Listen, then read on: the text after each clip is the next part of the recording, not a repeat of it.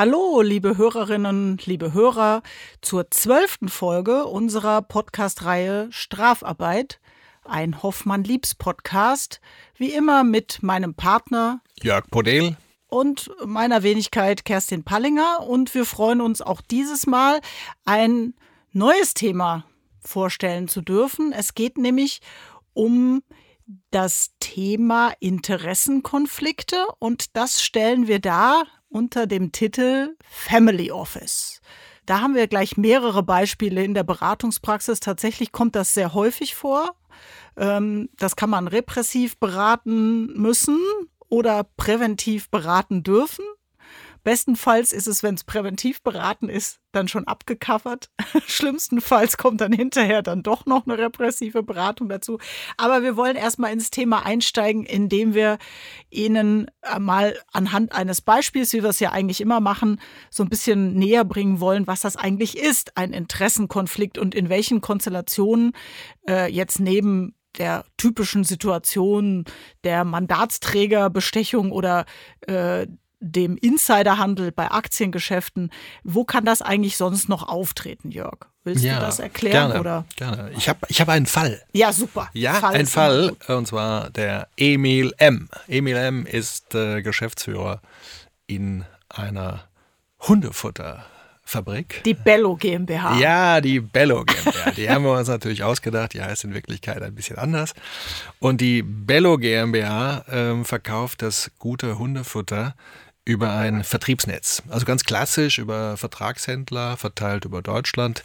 Jeder hat so seine Region, wo mhm. er dann verkauft.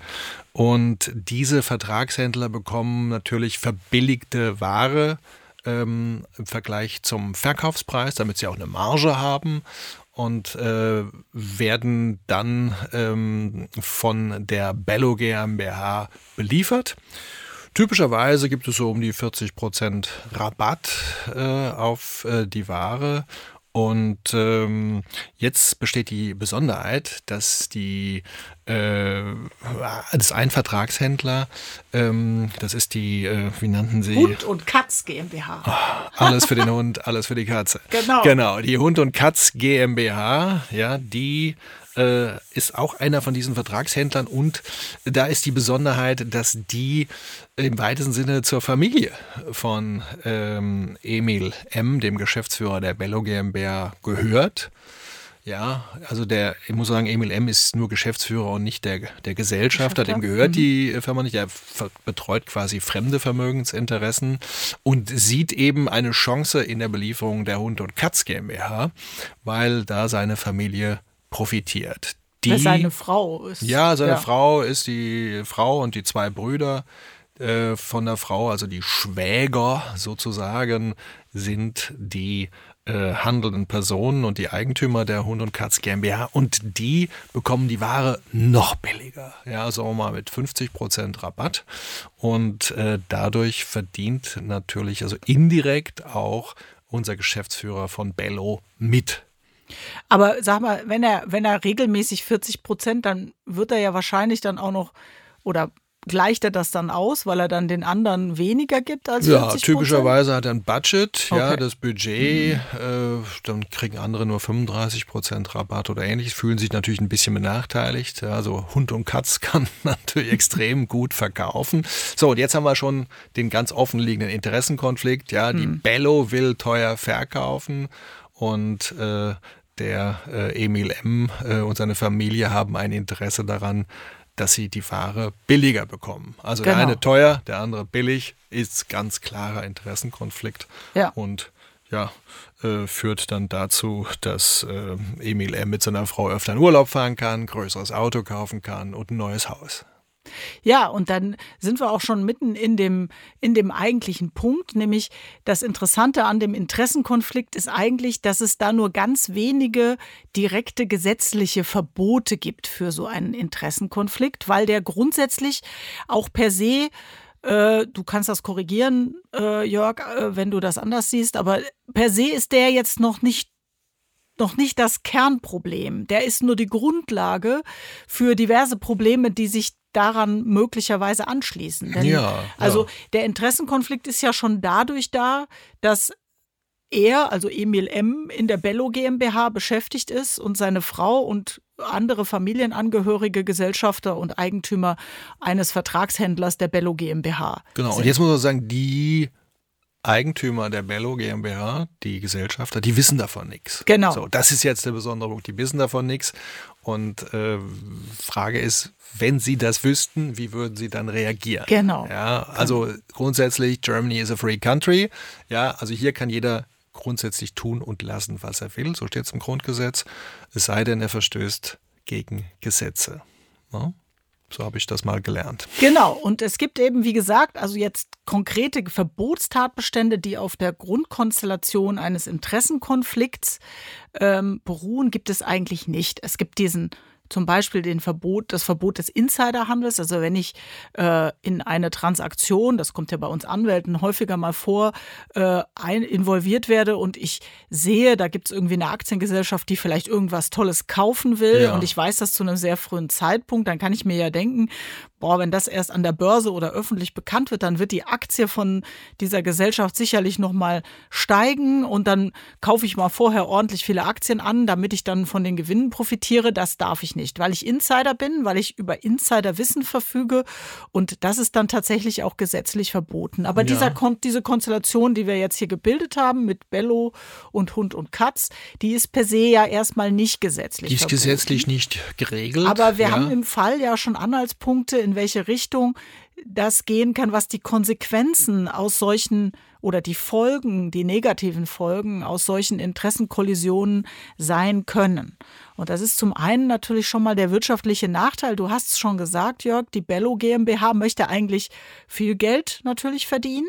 Ja, und sie möchte ja auch, dass ihre Vertragshändler die Ware jetzt nicht megamäßig günstig an den Markt bringen und die dann vielleicht auch verramschen und verschleudern, weil sie es so günstig einkaufen können. Das könnte zum Preisverfall auch Genau. führen ne, auf Genau. dem Markt. Also das ist nicht im Interesse. Das heißt, da ist schon mal ein wirtschaftlicher Nachteil zumindest greifbar. Der muss sich nicht realisieren, aber wenn so wie der Fall jetzt gebildet ist, dass also er tatsächlich auch an seine Frau und seine Schwäger äh, das deutlich günstiger verkauft, dann realisiert sich der Schaden ja schon in dem Moment. Ja, weil er eben einfach ähm, da weniger Geld für seine, seinen Arbeitgeber, die Gesellschaft, für die er arbeitet, äh, einnimmt. Aber das Also- könnte dann eine Untreue sein. Ja, ich bin ja, wie du weißt, im Strafrecht unfassbar schlecht. Ja, äh, der muss doch Vermögensinteressen der Bello GmbH behüten. Ja, also Vermögensbetreuungspflicht nennt ihr Strafrechtler das, glaube ich. Und das macht er ja hier so ganz unvollkommen eigentlich zum eigenen Nutzen und zum Schaden der Gesellschaft, möglicherweise. Möglicherweise. Das wissen wir genau. ja nicht. Ne? Wenn er es ausgleicht, indem er dann den, also weil er ja das, so ist ja der Fall gebildet, der hat ja den freien Rahmen, er kann die Rabatte beliebig festlegen, er soll nur im Schnitt auf 40 Prozent kommen, dann wird es halt schon wieder tricky, wenn er nämlich bei den ganzen anderen Vertragshändlern dann vielleicht nur 35 oder 38 Prozent äh, Nachlass gibt, dann holt er vielleicht die zusätzlichen 10 Prozent gegenüber Hund und Katz wieder rein und dann kommt es nicht zu dem Schaden. Da kann man natürlich trotzdem dis diskutieren. Die Untreue ist ein sehr, sehr schwieriger Ja, habe ich nie verstanden. Nie. Und das ist jetzt mit den wenigen Sachverhaltselementen auch schwer zu subsumieren. Wir wollen ja auch nicht zu tief in die Ja. juristischen Feinheiten gehen. Aber in der Tat, das wäre natürlich auch ein Punkt, was man prüfen müsste, ob das da damit schon äh, verwirklicht ist. Andere ähm, Konsequenzen von diesen Interessenkonflikten können aber auch einfach schlechtes Image sein, denn man kann sich vorstellen, wenn die anderen Vertragspartner davon hören, dass sie das also deutlich teurer äh, einkaufen müssen, die Ware, als jetzt der eine Vertragshändler, der auch noch diese familiäre Verbindung hat, dann kann es sein, dass das öffentlich wird, dass das angesprochen wird, dass vielleicht auch Vertragshändler dann sagen, unter den Bedingungen wollen wir nicht mehr zusammenarbeiten. Das ist fürs Unternehmen natürlich auch eine Negati ein Negativum, dem es vorzubeugen gilt.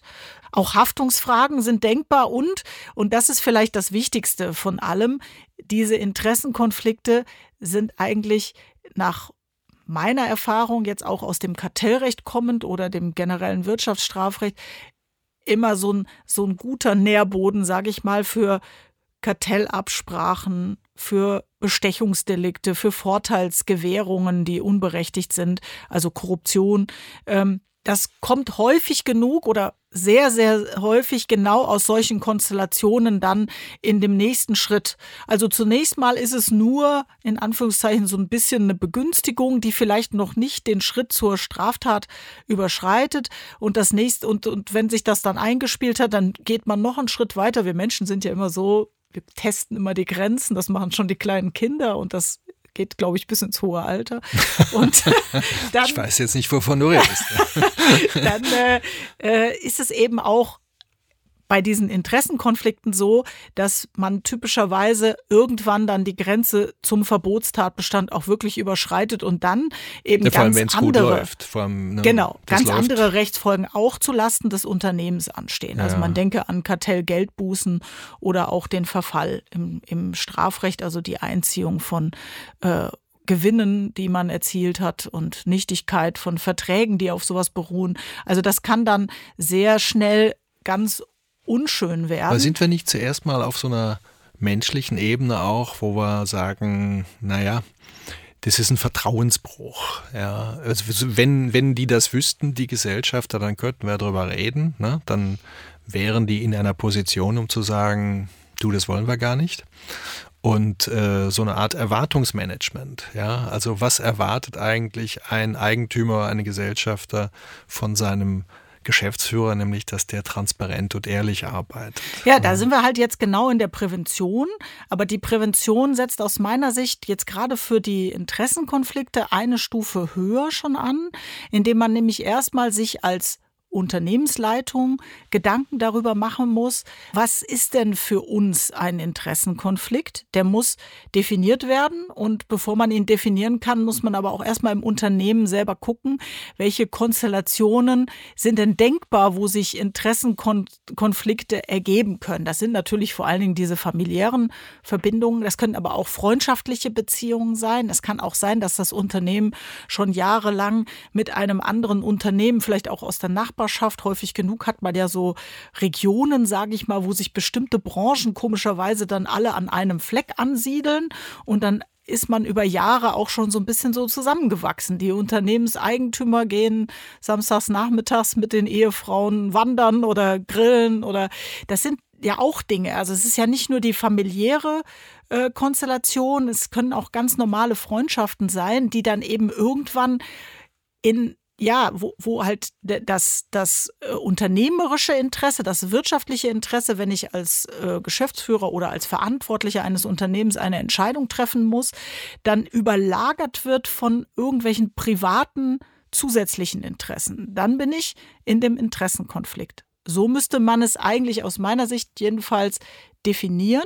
Und dann müsste man sich, um das präventiv dagegen zu wirken, eben ein klares Regelwerk setzen. Und das kann man, und das machen ja auch sehr viele Unternehmen, natürlich im Code of Conduct machen, aber äh, auch und vielleicht gerade, weil es da auch noch mal äh, stärker auch dem Arbeitnehmer oder dem Beschäftigten auffällt im Arbeitsvertrag. Und das ja, ist ja deine Spielwiese. Das, das, äh, in den Anstellungsverträgen für die Geschäftsführer steht sowas üblicherweise drin. Auch bei den Vertriebsmitarbeitern haben wir sowas oft. Hm. Das heißt, hey Leute, beteiligt euch nicht an Konkurrenzunternehmen, höchstens börsennotierte, irgendwo bis ein Prozent, wo hm. man keinen Einfluss ausüben kann. Und wenn es über eure Familie geht, dann müsst ihr das mitteilen. Ja, dann wissen wir wenigstens Bescheid. Dann ist das Thema Erwartungsmanagement auch abgearbeitet.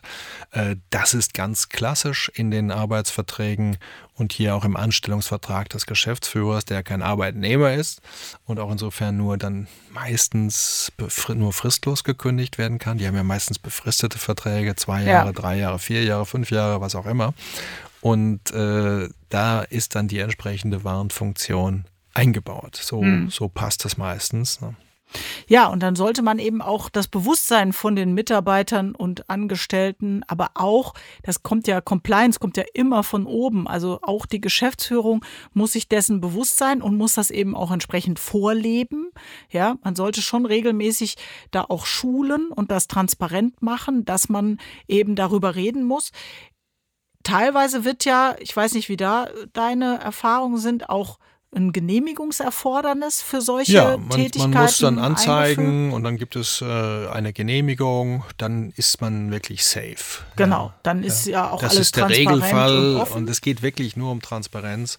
Es ist ja, es muss ja nicht immer schlecht sein, so etwas. Nee, nee. Und man kann das ja als Unternehmen auch noch zusätzlich mit weiteren Maßnahmen abfedern. Etwa wenn man weiß, ja, da gibt's jetzt diese, diesen Connex zwischen Emil M. aus der Bello GmbH und seiner Ehefrau von Hund und Katz. Dann müssen eben die Verträge, die da geschlossen werden oder bei neuen Verhandlungen oder sonstigem Aufeinandertreffen vielleicht noch eine zweite Person hinzukommen. Den Unternehmen kommt es hauptsächlich auf den, auf den Erfolg an. Und Genau. wenn die, und wenn die dann Bescheid wissen, dann, Ja. dann ist gut. Ja. Und äh, ist, also dass, dass jetzt jemand aus dem Vertrieb wegen äh, so einer Beteiligung ausgestoßen wird, ja, der erfolgreich ist, ja, auch nicht eben nichts zum Nachteil des Unternehmens gemacht hat.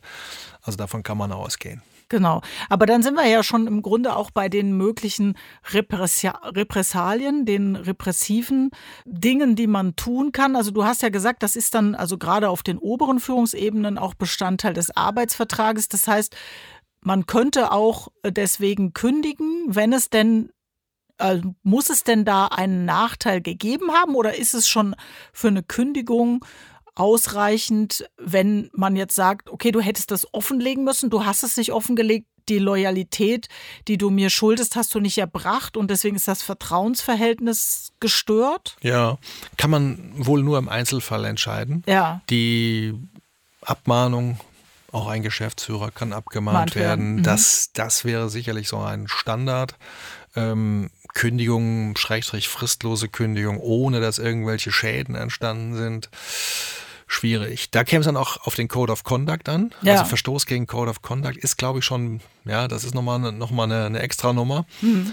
Und ähm, jetzt äh, die arbeitsvertragliche Sache müsste man wirklich im Einzelfall sich anschauen, wie tief ist denn dieser Vertrauensbruch überhaupt. Meistens kommen ja weitergehende Verstöße dann hinzu.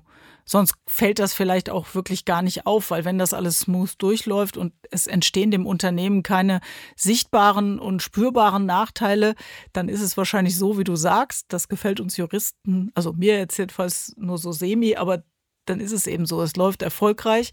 Und warum soll man dann äh, an der Situation, auch wenn sie juristisch vielleicht nicht hundertprozentig sauber ist, was ändern?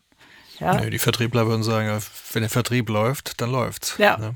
Genau. Also können wir doch eigentlich festhalten, Interessenkonflikt, ein bisschen merkwürdiges Thema, weil es gesetzlich nicht so äh, genau konturiert ist, weil es nicht so viele Verbote konkret gibt, aber es ist immer eine Vorstufe zu einem Problem und der Arbeitgeber oder das Unternehmen muss das handeln, damit es nicht zu diesen schwerwiegenderen Problemen kommt und die Han- Handlungsmechanismen sind zum einen der Code of Conduct im Compliance Management System und zum anderen jedenfalls bei den höheren Führungsetagen auch der Arbeitsvertrag, Schulungen, alles das ganze Programm aus dem Compliance-Wesen. Und äh, ja, repressiv ist es im Einzelfall die Kündigung, dann wahrscheinlich fristlos, aber dann muss wahrscheinlich schon relativ viel zusammenkommen und nicht bloß der Verstoß, dass da ein Interessenkonflikt besteht. Definitiv.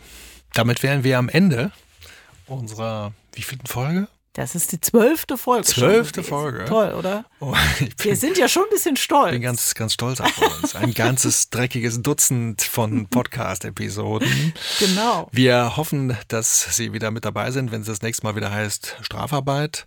Und Feedback gerne an strafarbeit.hoffmannliebs.de. Ja, bis zum nächsten Mal. Vielen Dank, Jörg. Tschüss. Wie immer eine Freude. Tschüss. Tschüss, Kerstin.